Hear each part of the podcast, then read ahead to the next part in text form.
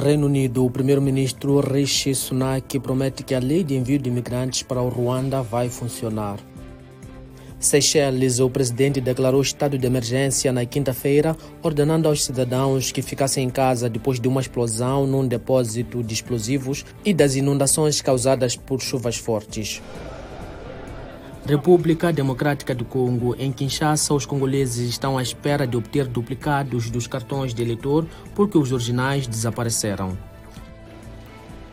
Petronile Vaweka, uma veterana ativista pela paz do leste da República Democrática do Congo, é uma das quatro finalistas do prestigiado prêmio Woman Building Peace Award.